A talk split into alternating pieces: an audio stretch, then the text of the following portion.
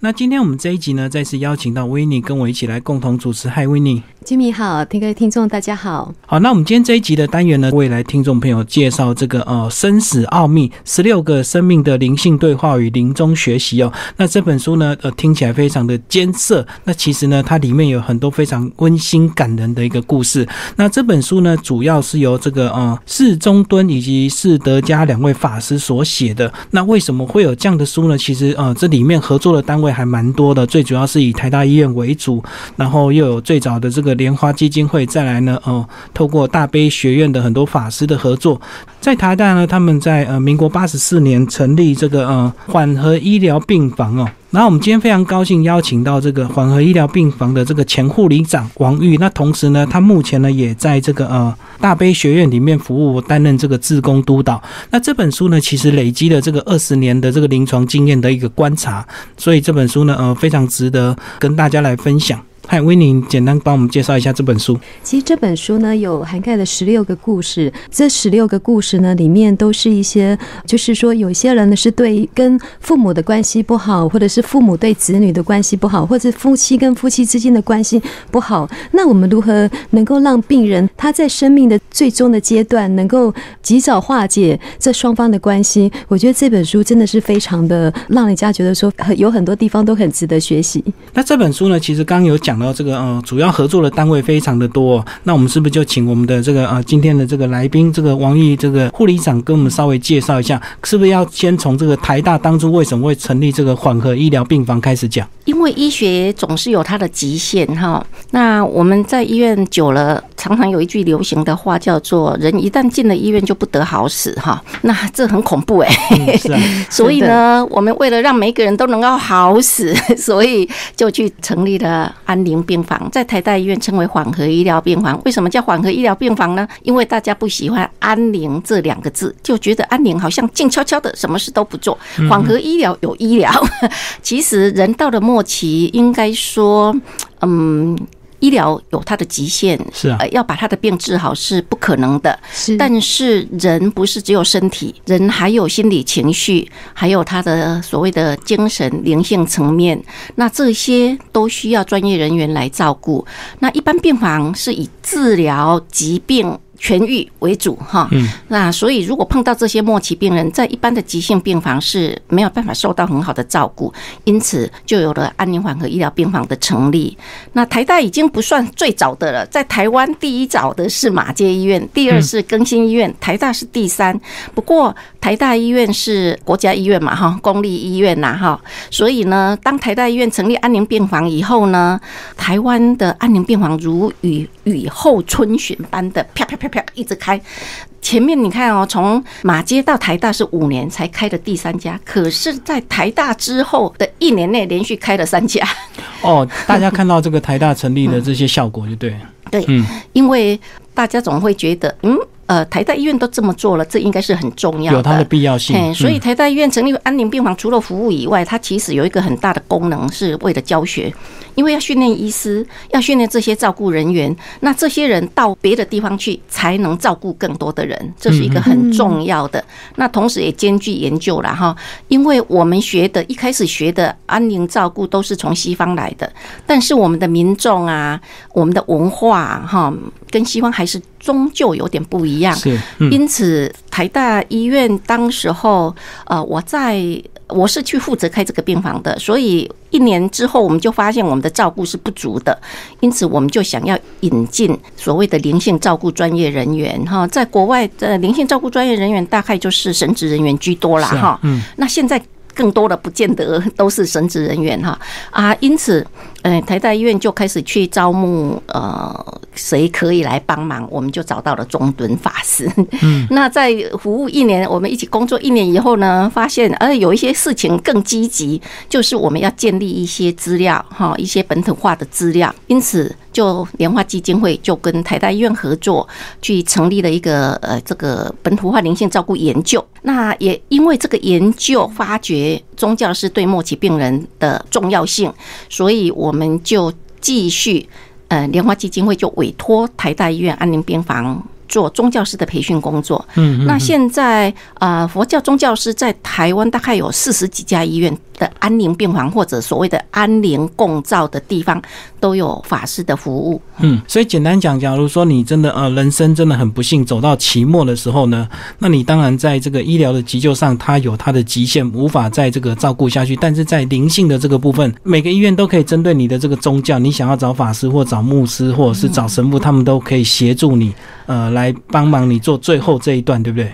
呃，理论上是这样啊，但是要。因为不是每个医院都有这些呃所谓的灵性照顾人员，对，所以，呃，不过如果你有这样的需求请求，他们通常会找到资源啦。我们有一些转介的系统哈，那。要跟主持人吐槽一下，人到了最后不是不幸，是是，人总是。其实我自己第一个工作，护理工作是在产房，对，就照顾新生儿，嘿，照顾新生儿。那因为我最后一个病房，我退休之前是在安宁病房，所以我从接生出生到送生，对，送生哦，所以是送他到。另外一个新生命哈，那其实这个过程啊，说来话长，今天时间可能不多了哈。我常常说，出生的过程其实跟死亡过程是一样的。也许大家很害怕死亡，因为大家很不能呃接受安宁照顾，真的还是不行哦。现在的我们的民众还是不了解，然后一谈到安宁就以为是死亡，以为必死无疑哈。其实是每个人都必死无疑的啦哈。嗯，只是什么时候啊，有没有准备？有准备好的，其实是一个迎接新生命的开始。那嗯，死亡真的是一个很好的呃学习成长的机会。王玉护理长，我有个问题想要跟您请教一下，就说像我的朋友当中啊，有些人呢就非常的惧怕死亡，可是像有像有些朋友，他们就是完全是无神论者，他们觉得说人死了就死了，为什么会有人感到害怕？那为什么有人觉得说完全不害怕？那到底死后到底是什么样的状况？死后的世界？哈，呃，有的人是怕死后的世界不晓得去哪里，有的人是怕那个死亡的历程会不会很痛苦，哈，种种因为害怕恐惧的原因很多啦，哈。那一般有信仰的人，他是比较不会害怕的。我的观察，哈，为什么呢？因为每个信仰他对呃死亡啊、出生啊、生命啊等等都有很好的诠释。那每个生命都有它的意义，这个每个人都会找得到的。如果他是一个应该说平常就有在准备或者修行的人，死亡来临的时候反而是一件高兴的事。因为我也常常觉得我不要活得太老，活得太老。呃，你看哦，现在如果我问大家说，呃，你最怕生什么病？你们最怕生什么病？的话，就是癌症跟肿瘤是最好像最没有办法医治的。嗯，哦，我想很多人很怕那个失智吧？哦，对，失智也是很大一种。其实我最怕的是失智，但是我的朋友他是学老人的，他说不是，你怕失智的不是你，是你的家人。对，对对，真的真的，哎，对，所以如果我们在可以自己掌握的时候，我说的不是掌握死亡，而是掌握我们生命的时候，我们可以学习我们生命。要怎么过哈？嗯，那一个有准备的人是不会想要提前结束的，或者是我太痛苦的时候，我就想要自我了断哈。呃，这些都好像不是生命的嗯历程啦。生命有它的走向，所以这这个部分也都是所谓的灵性照顾的部分哈。因为有的人很害怕死亡，那一般来说，我们会从他害怕的原因去了解。然后，其实害怕死亡有很多的原因，有些是放不下，嗯，哈，对对，就是家人啊，小孩小啊，小，对，有的人是不放心，那个不放心是根本没事，是他不放心，放不下是真的有一些事情让他放不下。那类似这些，如果我们能够适当的，我们说处理好了或者协助，因此如果说呃安宁照顾或者灵性照顾，基本上他一定也是要从人的基本需求来做，比如说他身体有一些痛苦，嗯，有一些症状。嗯，那你一定要先处理他的症状，不然他的他的整个焦点都被那个不舒服的症状吸引的，好像磁铁把你吸住一样哈，他没有办法去做其他的考虑。那另外一个部分就是心理情绪的部分，还有家庭社会的部分。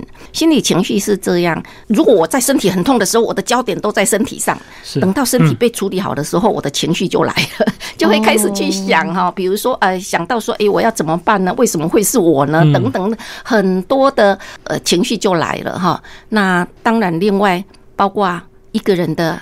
即使一个人要离开他现在熟悉的环境，不是他一个人的问题而已，是全家人的问题。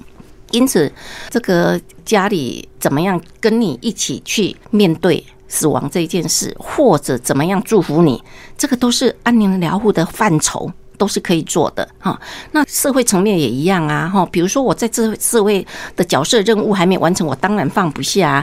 假设我是一个公司的大老板，我有好多的。财务管理啊，职工啊，等等，这些都是要靠这家公司来来营运的哈。因此，这些也必须要有一些安排。所以，总而言之啊，包括小孩也是一样哈。如果小孩还小，那是更更是需要协助啦。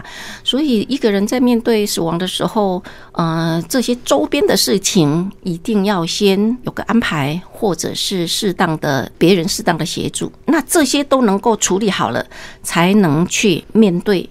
自己一个人怎么面对死亡？哈，就是之后是自己的事。因为说实话，死亡是真的是你自己的事啊。安宁疗护有强调一句话，叫做“幽谷伴行”，不晓得您听过没？“幽谷伴行”就是当你走在低谷的时候，你有有个人陪伴你。供给你的需要啊，或者是了解你啊，等等。但是幽谷半醒，最后需独行。嗯嗯嗯。到了一个阶段，比如说我们常常说，好像一个界限跨过去就是另外一个世界。可是他要怎么去走最后一里路呢？也许我们陪可以，呃，前面的问题我们都可以协助他陪陪陪到最后那个终点，他必须要自己走。所以在这之前，我们要帮他准备好这些事。最后一里路怎么走？然后包括刚刚您提到的死亡以后的世界是什么？对啊，有的人是一死百了。不过哈，说实话哈，我不晓得是不是真的那么洒脱啦。平常都是可以这么讲，可是真的面临的时候，嗯那个慌啊，身体的病痛啊，对，那那种那个心思真的会很不知所措。对，而且。即使说身体的病痛都能处理好，他想到死亡，他还是害怕。哦，你看那些嗯，我们说可能犯错需要被枪决的人。为什么他们要要跑路？为什么呃最后是压力那么大？我我我常常想到，哎，我忘记他名字了。就是他要临终前就到处去陈继兴吗？哦，对对对，就是到处做一些不该做的事。其实那是一种焦虑啊，死亡焦虑的典型。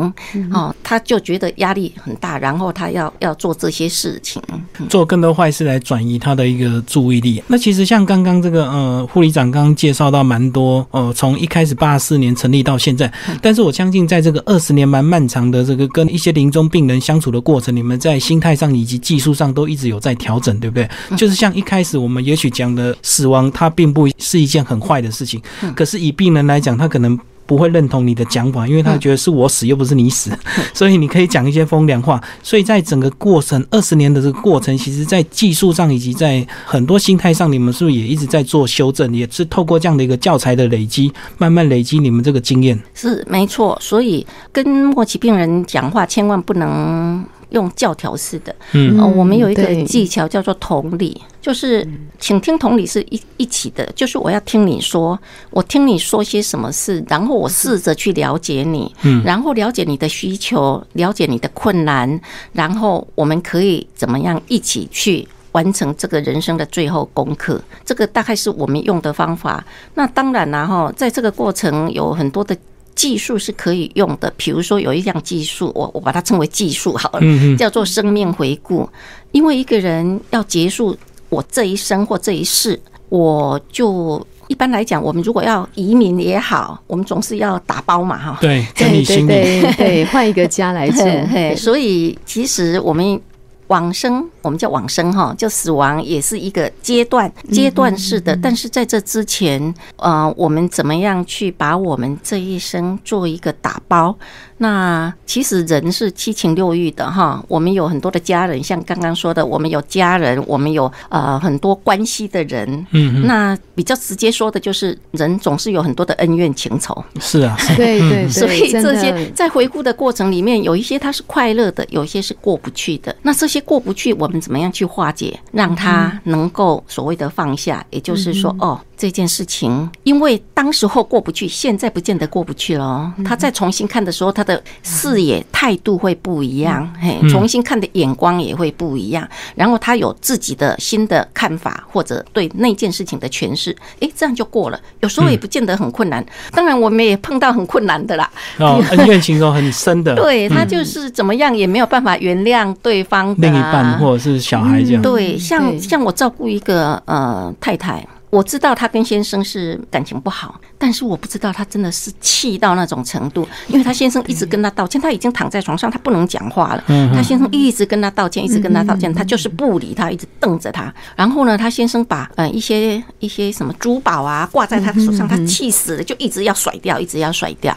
那像像这个。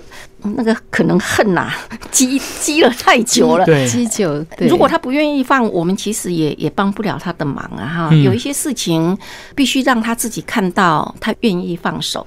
其实这样子，以这个很多。人最后要走，很多事情过不去。当他带着一股怨气的时候而离开，其实对他自己也不好。这很不好。但是我觉得更不好的是对家人，对不对？因为假如你选择对家人不原谅，你就死了。可是最后痛苦的是家人，还要一直去想说当年你的这个父亲或母亲最后临终的时候还不愿意原谅他小孩的一些过错，这样反而是折磨家人。对，我觉得其实。真的就是要生死两无憾呐，就是走的人要能够在最好能够在家人的祝福下走哈。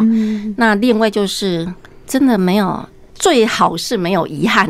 嗯，对对对，不枉走此生。对，然后不管是不是过去做错了，过去做错了道歉就好了。好，我们所以我们强调哈那个。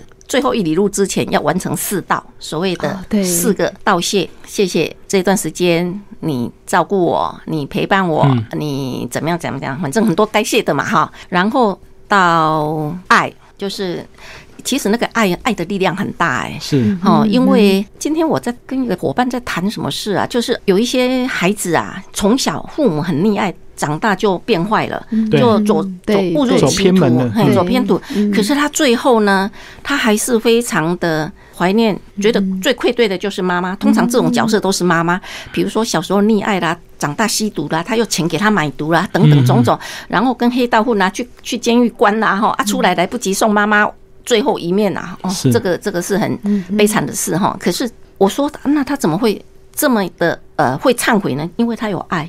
对，所以爱的力量很大。如果有爱，他容易原谅别人，也可以就是跟人道歉啊，等等的啊，道谢、道爱、道歉。道歉是，呃，比如说啊，我过去有对不起你的地方啊，或者是有一些互相关系的一些修复啊，等等，这些都是可以靠道歉，然后道别。嗯，哎，道别，我觉得如果道别，就是他真的是愿意放手了。哈，愿意放，双方都要愿意放手才有可能，不然我们最常看见的是，呃，病人呢，他已经准备好了。那他他已经要走了，可是旁边的人家人一直拉着他。那为什么会呃病人知道要走？因为病人的身体在变坏，他知道。嗯，对。那家属常常比较不知道，家属就一直鼓励他：你要活下来，你要为我活下来。其实这对病人来讲很残忍呢，因为他不是不为你活下来，而是他的身体真的不行了。可是他要走，你又不放他走，这样他他就很难过啊。我觉得有两种情况，一种是他真的很舍不得这个家人，另外一种情况可能是遗产还没有分清楚。嗯，说到遗产，又有很多的故事。其实，在里面也举了这个十六个例子。那这个十六个例子，应该都是多年观察下来，这个很值得写入，也是让分享给大家的一个这个例子。这样。对，其实我们这本书已经算第二本了，之前还有一本。那这一本比较不一样的是，我们把第一本是专门讲故事。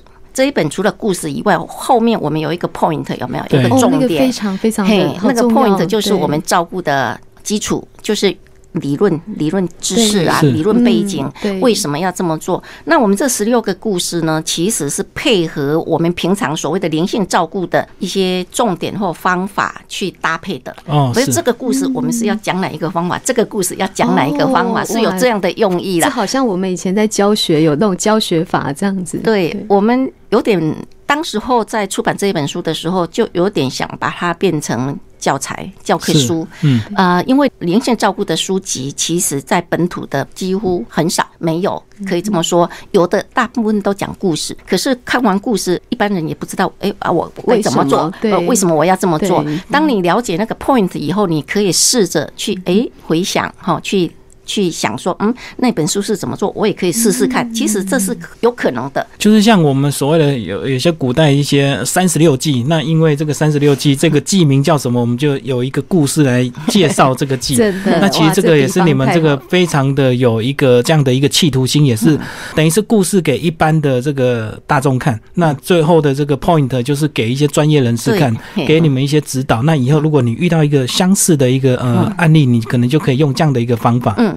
没错，那刚刚其实我们聊蛮多书的内容，那现在是不是护理长来帮我们介绍一下书的一些十六个灵性对话、临终学习，跟我们来讲一些呃比较特别感人的故事，好不好？嗯，好。其实刚刚这些个案哦，有的是在社区，就是回到家里那。我目前的工作是在做社区，就是到病人家里去看病人哈。病人回到家里是很不容易的事，因为他们有很多的困难，在医院随时都有医护人员来协助，可是回到家里呢，好像顿失了 资源的感觉，一种没有依靠的感觉。对，所以我们当时候就看到了这样的一个问题，因此我民国一百零一年退休以后。就跟法师两位法师一起去找到一个平台，那个平台叫大悲学院。大悲学院主要的功能是，嗯，它它是一个佛教团体然后 也是一个学佛的道场。但是我们是主要是做社区关怀的一个平台。哎，我们培训志工，还有加上法师跟我们这有经验的人，可以到病人家里去关怀他们。那其实。我们碰到的个案真的非常的多，辛苦的个案也很多哈。有一个个案不在书里面，可是因为发生比较近，我比较记得的。这是一位中年人，他跟他太太恋爱结婚，但是梁家非常的有钱，嗯，然后呢，梁家就帮他安排了一切，包括进他公司服务，进他岳家的公司服务哈，呃，也。因为是女婿嘛，哈，所以职位也低。那对公司的员工来讲，就觉得为什么你是金龟婿，为什么会选到你？那其实这位先生他并不是嗯想要结交有钱人的。小姐哈，而是正好认识了他的太太，而且也是经过几番挣扎才愿意跟他结婚。可是没想到结婚以后，他就非常的痛苦。那个痛苦来自于他觉得是一个尊严。比如说男生啊，因为大家都会说啊，利息克太太呀，哈哈，哦，这这一句话不得了。然后后来啊，也也没办法哈，就是中间经过了很多的波折，也经过了很多的努力，他后来就选择分居。后来甚至。应该是有离婚了哈，但是，嗯，他一直有努力学佛，还好他有努力学佛。嗯，可是平常日子都过得还还好，虽然想念孩子，孩子也会来看他等等，这些生活上都没问题。直到他真的是那他是一个癌症，然后得到癌症的时候，住到安宁病房的时候，他还是可以侃侃而谈谈谈他的佛法。可是呢，有一天他碰到法师了。他跟法师谈了一下的对话以后，法师指出了他的问题。嗯，他突然非常的嗯，怎么样说？好像找到了知音一样，他放声大哭。嗯，他说：“我好像被葛藤捆绑住，是，就把他捆得死死的，然后他一点办法都没有办法挣脱。嗯，所以法师就教他一些方法，然后，诶，他就。”好像开窍了，就是放了之前的那些东西放了，他也愿意见他太太了。原来他都不见他太太哦，他太太即使知道他生病，很关心他，很想看他，他都不让他们来见。可是那一天。那一天之后，他就愿意岳父家的人跟太太来看他，然后也跟岳父呃所谓的说清楚了。他一直跟他表明说：“我不是贪图你家的财产，怎样怎样。”他岳父说：“傻孩子，我根本没有这样的意思啊！哈，我只是就是你这是一个人才嘛！哈，我我真的很喜欢你啊！等等，好这一层这一层呃一些社会关系，大概就我们刚刚说的道歉了啦，哈，道爱了等等这些。”都处理了，那接着呢？他他他疾病变化的好快哦，大概三天他就开始呼吸不对，可是他那时候很痛，他一直说啊，我我好痛好痛啊，可是他好痛不是一直像我们一般人叫好痛，他是叫阿弥陀佛，每痛一次阿弥陀佛，他就一直念佛，因为旁边的人好感动哈。那其实人在往生的时候，嗯，这个就会谈到所谓的四大分解了哈。是，嗯，人要往生的时候，身体是真的有一些变化的哈。那很多人不了解那个所谓四大分解的现象哈。啊，家人呐，有病人在痛苦，家人就没有办法了解哈。像比如说，嗯，他可能会一直觉得身体很重，会往下坠，所以他就会要一直去拉拉旁边有什么东西要去拉住这样。那他常常拉不住嘛哈，因为他那时候那个脑部缺氧，还有视线也模糊，他看到这里好像有东西，其实是没有，所以他就一直在那边抓抓。那旁边人就很害怕，就以为他中邪了或者怎么样。其实这是一个很典型的濒死征象，也就是四大分解的症状之一。那这位刚刚说的这位先生，其实那个最后的身体，他形容说，我的身体好像要崩解了。嗯。嗯，很多病人会这样讲，可是我们很难体会哈。对啊就是那个身体好像没被亏起来，要散掉的感觉。对对对，那那种就非常的典型。但是他那时候他知道啊，我的时间到了，他自己说我时间到了啊，阿弥陀佛，阿弥陀佛，一直念佛，一直念佛，念到他最后呼吸停止。其实他是真的是令人蛮敬佩的。那有一个另外一个个案，呃，也是哦，他。他是一个呃，算不上艺术家，可是他很会画画。他常常一个心思在作画的时候啊，他他的疼痛会忘记了。哇，他真的是太专注在他那个美感里。嗯，他我们看起来很美，可是他觉得他也没有办法形容说那是很美。比如说他那时候身体很虚弱，他还可以拿起笔画他的小女儿，他抱着的的那个襁褓中的小女儿，那个画起来好好漂亮哈。我们看起来是好漂亮，好温馨。那哎。他的太太不能接受他，他其实四十几岁而已，他的小孩才有一个小的才幼稚园。嗯嗯嗯，那他太太一直不能接受他身体即将坏掉哈，是，所以每天都炖很好吃的。鸡汤啊，什么就对，对，要给他补，他其实是吃不下。信这种事情会轮到他身上。对，而且他会觉得营养很重要，你就是要吃，这就是我们常犯的毛病了。家属，家属真的没办法，他只会弄这样啊，哈，所以他就一直每天都提一锅来哈。那他为了。不服他，就是不忤逆他太太的意思，就是多少喝一点。到后来他就觉得哦，实在是太难过了，因为他的肠胃道已经渐渐的停止功能，不消化了，所以呃没进去就堵嘛。后来最后他就不吃了，但是他跟他太太讲都没有用。后来他来求助我们，就是跟他太太说，他不是不吃，他真的很感谢他，他也不忍心他每天这样从家里。提一锅炖汤来，他还是没吃，很很不好意思。这样，后来这个太太也终于了解，他身体真的是已经坏到快不行了。那太太还是说，总是有一些方法啦，她还是觉得去求神问卜，就觉得希望能够有所帮忙。但是事实上还是事实了哈。那要往生的那一天，嗯，之前这位先生他他有学佛。所以我们有帮他做我们所谓的善终准备哈，善终准备就包括身心灵各个层面的准备。嗯，那一天呢，他身体其实是有所谓的刚刚的那个分解的现象，他一直觉得身体要往下掉，一直一直怎么睡都不舒服，怎么什么扭来扭去，扭来扭去了。那他太太看得很难过，就找医师说他这么难过，能不能给他啊睡一下，或者给他一直要镇静一下？嗯。那因为在这之前，呃，法师有跟他提过，人的临终会有小段的经历，那这个经历会过去的，就是这个濒死真相，这个四大分解，不管是哪一个，四大分解大概有四种，我等一下再说明。嗯，就是这个历程会过去的，你只要稳得住，你现在能够做什么，你知道要去哪里，你要怎么去，你这个信念维持就可以了。嗯，所以他也知道那时候最后是要念佛，那他又开始。不安的时候，就是动荡不安的时候啊。师傅提醒他，现在就是我跟你说过的，嗯，是一个分解的现象哈，你不要惊慌，这个会过去的。他是一个游泳教练，所以师傅曾经跟他说：“你念佛就像救生圈。”他说：“你现在念佛就像抱着救生圈，嗯，不管惊涛骇浪或者发生什么事情都没有问题的。”是，他果然就静下来了。那他也开始。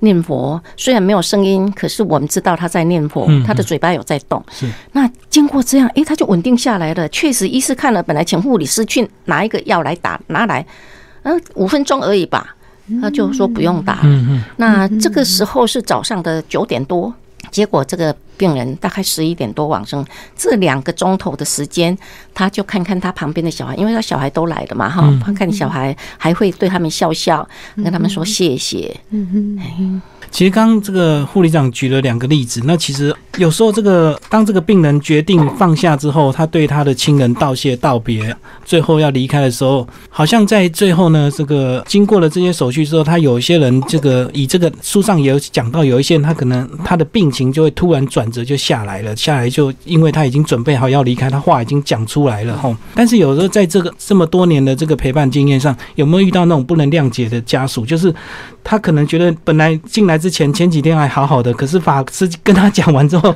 怎么突然呃，可能隔天他就走了，反而怪罪到你们头上。嗯，有一个有，嗯，我称他有趣好了哈，嗯是一个奶奶，她也不算奶奶啦，就是比较年纪大的阿姨。她是一个富有，就富家的人家的富贵人家的千千金，嗯然后结婚以后呢，嗯，嫁到屏东去。那不晓得为什么她先生就有外遇了。嗯那她知道以后，哦，怎么样都不肯原谅她太先生哦。那她先生一直求她原谅，然后，呃，她说她在呃，她先生在她的那个住的地方村庄啊征讨啦，在那边当着那个大庙前嗯跪在那边说道歉，然后大家都看到了，她好像还是洗门风这样。对对，他还是不原谅。对，那最后他还是坚持要离婚。那他结婚的时候有很多很珍贵的嫁妆，他就一直保有那些嫁妆，他就带着那些嫁妆回台北。嗯，可一生到最后年老了还是一个人。那一个人，他的父母亲也不在了啦，啊哈、然后他就变成那种所谓的低收入户，因为他没有。工作，可是他保有一个房子的呃的的的，就是有的嫁妆，对 很多珠宝藏在家里就对了。对，然后呢，后来因为他在家里生病痛，所以就被通报到社区的社工、社工师哈，社工就去看他，劝他来住院，他怎么样也不肯。后来可能是真的痛的太痛了，没办法，那他来住院。那住院以后呢，很奇怪的，他跟法师很有缘，他就跟法师谈了他过去的这些经验，就刚刚跟他先生怎样怎样，都是他自己讲出来的。后来呢，法师就就跟他说啊，你。你你保有这么多东西怎么办呢？哈，啊你你身体这么痛，哪一个比较重要啊？他说，当然我不要痛比较重要啊！哈 嗯，那那这些东西怎么办？那他那个他很有趣，他说，师傅，我这些东西全部送给你好不好？啊，师傅想说，我拿这些东西做什么呢？可是。不过反过来，马上想说，好好好好，因为这样他才会放心嘛他的东西有了交托，但是他一生的哈，他那师傅就把他接了。他说好，然后他就安心了。然后呃他说，那那你现在还可以做什么？这样哈，他就教他说，诶，在这个阶段呢、因为他过去其实是有学佛的，他说你可以回忆起你过去念佛的习惯吗？他说可以，他说那你念佛就对了哈。现在你可以念佛啊，身体的疼痛可以交给医师，这些没有问题的啊。确实啦，他的疼痛，因为如果是单纯的疼痛，住进安宁病房三天绝对可以解决的，绝对可以处理的。结果那一天晚上就是谈完这些啊，就法师下班回家了。法师半夜可能两三点的时候就。梦中就有一个人一直跟他讲日本话，一直跟他讲，法师就不懂日本话，所以他就想啊，这个人到底是谁？他也想不通。后来他想，哎，会不会是昨天那个奶奶呀、隔天早上来上班，赶快赶快冲进去，果然是那个奶奶。那时候后来问了护理站，果然是那个时候那个病人往生了。就半夜走掉了。嗯，对，然后我们的医师说：“哎，师傅啊，你昨天到底跟他说什么啊？” 说完 说完他就走。师傅说：“是人不是我抬啊。好像那种心情得到疏解了，放下了，就很容易，就很顺利的走了。”呃，我的解读是这样，因为每一个人常常是，嗯，我们也或者是说放不下，或者是说这个身体硬撑着，就 对憋一口为了一口气赌气呀。当我觉得啊可以了，放手了，我愿意放手了，我愿意往前走了。其实那个不放手是冻底下啦顶在那里，自己他也前进不了自己，对。自己前进不了，又后退不回去嘛，哈啊，其实人的生命本来就是一个滚轮嘛，你就要不断的一直一直一直往前啊，所以他愿意这些放手的时候，他向前走就是另外一个生命。哦啊，这位奶奶就这个经验很很很印象深刻。哦，就很惊就对了，可能可能你们那时候刚陪伴，都一直一直听他在骂他先生，就对了。对，所以一个人生气的时候，我们也是要去同理他的情绪，让他把那个情绪发出来。那刚刚护理长，你有讲到说，其实你们有这个呃书上的很多例子，都是在这个呃病人回家之后，那病人到底是什么情况？他会从这个安宁病房又回到家里，是他自己不愿住，还是他病情可能又又好转了这样子吗？哦，都有，其实应该说是稳定啦，病情稳定，呃，不能称为好转，就是症状稳定。是是，那你看安宁病房其实很少哎、对很难排、啊，真的哎呀非常，少。以台大医院的安呃台大医院总共的病床快要两千床，安宁病房十六床。哇。啊，十九床说错了，十九床，真的嘿太，真的太少了哈。那通常住安宁病房，他不是一直住到最后的，很多人误解哈，嗯因为这样再多的病房也不够，所以安宁病房其实是一个。急性病房可以这么说哦，就像你住一般急性病房一样，当你有症状或者心理情绪的紧急，比如说他想不开了。我们真的曾经为了自杀而把他收进来的，好，那像这种病人，我们优先就是先处理，然后处理等到稳定了，身体症状，呃，这个在药物控制下或者在家里也可以处理的情况下，我们就鼓励病人回家。那病人回家以后有安宁居家照顾，是是是，就就会医疗人员会去。那呃，如果能够再搭配志工会更好，因为安宁医护人员其实他们照顾的个案很多，太多了，他也没有办法留在那边太久，跟你说的很多，或者陪伴你聊聊。那志工。志工就是有时间嘛，对 所以志工就会去陪他。非常的像我们最近陪一个呃九十几岁的老先生，他就很期待，每个礼拜都很期待我们去。跟你你们的好像陪伴跟聊好像有一个，那种朋友，跟你很熟悉的朋友会来看你，对对对那种那种心情真的是嗯，真的觉得很哇，好像得到知音那种感觉。但是这也有困难呢，因为有时候病人很希望我们去，可是家人很啊不见得愿意对，因为家人很怕我们跟他说什么。可能怕这个病人被你们影响，然后可能一些财产啊，可能到时候又 又变更换给哪个小孩这样子，到时候都会怪罪到你们头上。这个。倒是不会啊，我们也不会介入这些 所谓家产、财产、遗产，我们是不会介入的哈。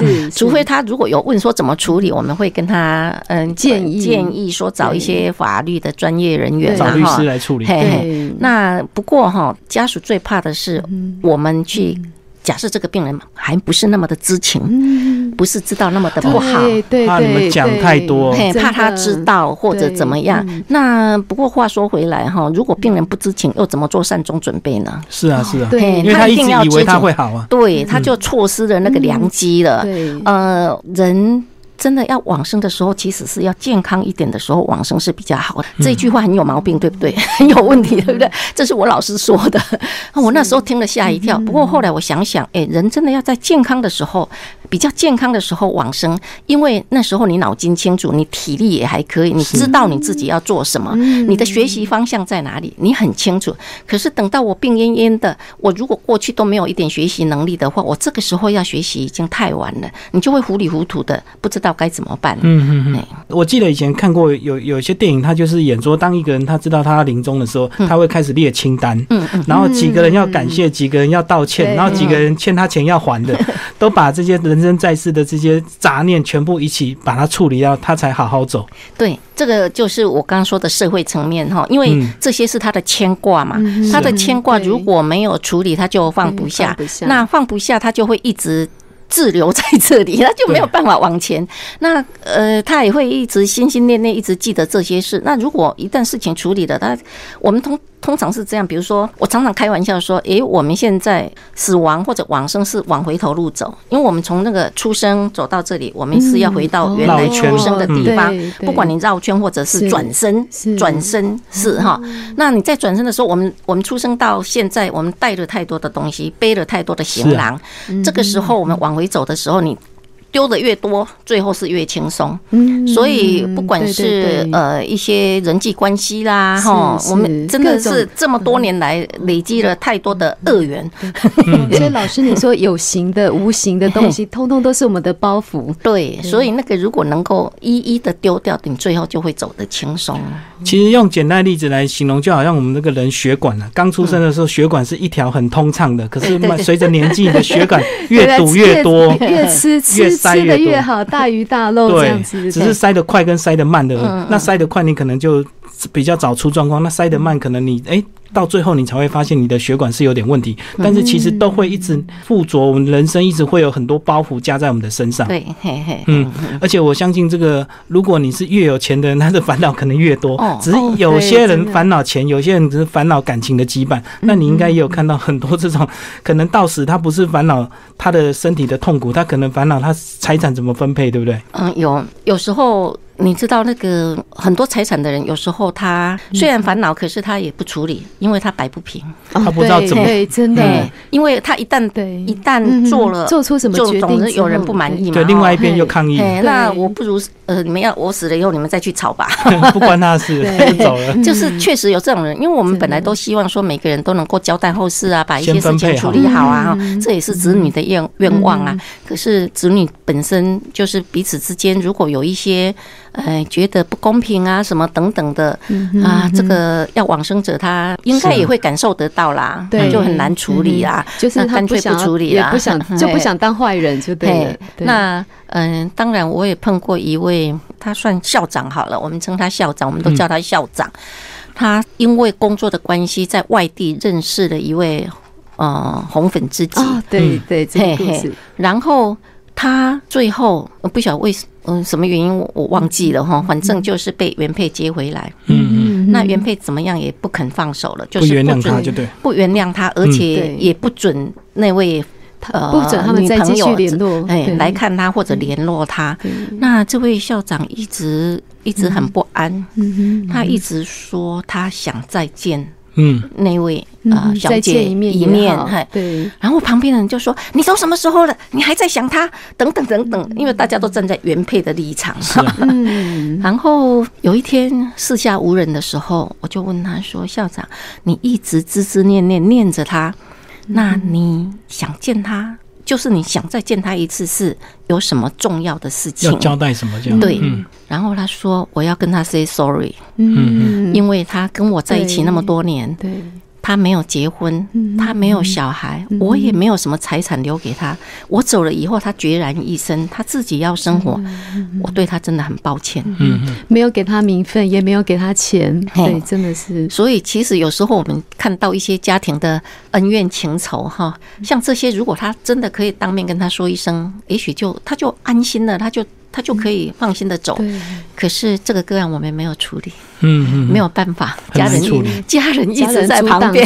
真的，啊有些时候就是我有些无能为力的时候，嘿，后来我们只好用一个叫做什么转念或者意向，就说好，你电话给我，我帮你打电话。嗯对，这也嘿是一个转告就方式我我我告诉我告诉他你的意思。哎，对，因为其实这个只要原配他如果能够放得下，他了解他先生最后要讲什么，对如果只是简单一个抱歉，其实他是可以接受因为并不是说我要真的告诉你说我们以前藏的什么钱在哪里，你可能 记得去领回来，其实就是很简单，最后一个道别而已。嗯，对，那是一种道别。嗯，对，那最后道别其实也可以让他先生好好走啊。没错。嗯嗯，可是哈、我觉得那种感情的事最难处理啦，尤其是真的。呃夫妻、夫妻的感情哈、嗯哼，那个背叛哦，背、嗯哼背叛的那个，当你觉得背叛的哦，那个那个，嗯。是啊，有些人对每个人注重的点真的不一样，也许他这一点是他最最最在意的事情。对嗯，我觉得女人最难接受的大概是背叛这一件事吧。对，人家都不愿意跟别人分享一个人。对，嗯可是我知道说一个那个画家赵无极啊，他在临终，因为他到了第三任太太啊，他过世的时候，他交代他太太说。将来他死的时候，他要跟他第二任的太太合葬起来，对，然后真的他的太太就顺着他的心愿这样子，对，有时候可能真的是爱到一个极致，嗯就这样都愿意遵从他。可是有些人恨到一个极致，怎么样抵死不从？哦，说到这里，我觉得家属真的哈，真的要放下放下当下自己的需求，因为家属有时候啊、情绪很复杂啦，他常常。自己的需求比较强大的时候，他就看不到病人的需求，对对对他就没有办法帮忙他，对没有办法协助他。嗯督导这样是不是因为太多执着的关系？这好像也没办法哈，除除非平常你就有觉察到自己自己，然后可以慢慢修正。嘿，对，好，那最后这个呃，护理长是不是来帮我们做一个总结啊？就是很多人如果没有死到临头，他很多事情他看不透，他也他也不会去关注这些议题。那就你们的这个角度，你怎么样提早让大家对这个生死这个事情有提早的准备，或有更开阔的心胸来接受？总是有一天大家会遇到，你的家人遇到，你们要怎么样协助你的长辈或者是你的小孩走最后这一段？哦，我觉得这很难嘞，因为哈，因为一般人哈，真的事不关己的时候，嗯他是不会去关注这个问题对啊，的。对啊，对健康的时候当然不会想到死亡啊。对，我在开心喝酒的时候，不会想到哪一天没有酒喝的时候，但是如果呃家里或者亲人亲近的好友有这样的是一个很好的机会，他就可以从这里，嗯、我们现在很多的志工啊，都是因为他有一些朋友去世啦对，啊或者什么他才投入，然后他也知道这个的重要性，或者看到他朋友的去世过程非常的辛苦，因为他们不知道该怎么做，怎么帮他？怎么帮他？嘿，那我觉得要怎么样去呃让大家了解呢？啊，我我觉得比较好的方法是嗯呃让一般民众。去了解生命，生命的历程本来就这样，可是其实是很困难呐。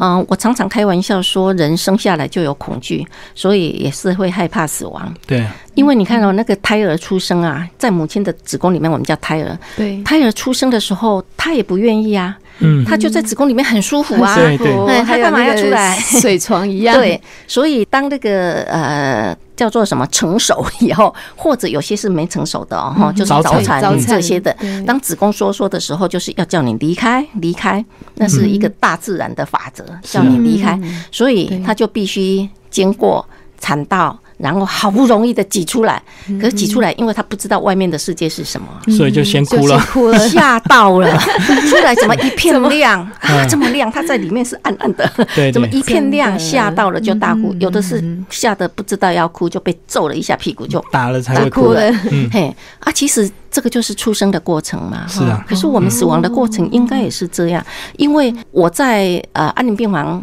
照顾过很多濒死病人，他们呃有一些濒死经验，也就是说好像快死掉，然后又回来，又回来，嗯。并没有死掉。他就会讲他经历了什么样的事情。那像有几位病人都会说，其实他是刚刚走到一个地方，有一个人站在那里，那后面好亮好亮，嗯然后呢，那个人不让他过去，就把他赶回来。嗯然后我会问他说：“那那只有你一个人吗？”他说：“没有，也有别人。”哎，别人就走过去了。然后就走了。嘿嘿 是他们说那个生死簿上没有你的名字，请你回去。嘿，所以你看那个濒死的过程，然然后我就会问他说：“那那你走的路是怎么样？”他说：“嗯，就有点昏暗，可是还是看得清楚的。”嗯，所以他就呃一个人走啊，嗯，然后可以自己走得很好。如果我听到这样，我就会跟家属说，嗯，他的病都好了，他可以走得很好。这句话对闽南人来说很重要。就是无病无痛 哎。对对对，就是嘿，刚刚您说走要走在最健康的时候，所以像这样，那他在走的那个阴暗的路程，跟胎儿经过产道的历程是一样，很像，嗯。嗯，所以他出来，因为他不知道那个世界是什么，所以他吓呆了。嗯，因此我都开玩笑跟那个正在怀孕的啊、年轻妈妈们说：“哎、你要跟你的胎儿说。”出来，出来是另外一个生命，有爸爸妈妈爱你，出来会一片亮，出来会比较冷。你要知道，其实往生有人也说，死亡以后的世界是很冷的。嗯好哦，那其实跟出生就真的是一模一样，所以我们每一个人都死过了，只是我们忘记了。哦，出生的时候跟死亡其实都一样。对。嗯今天非常感谢我们的王毅护理长。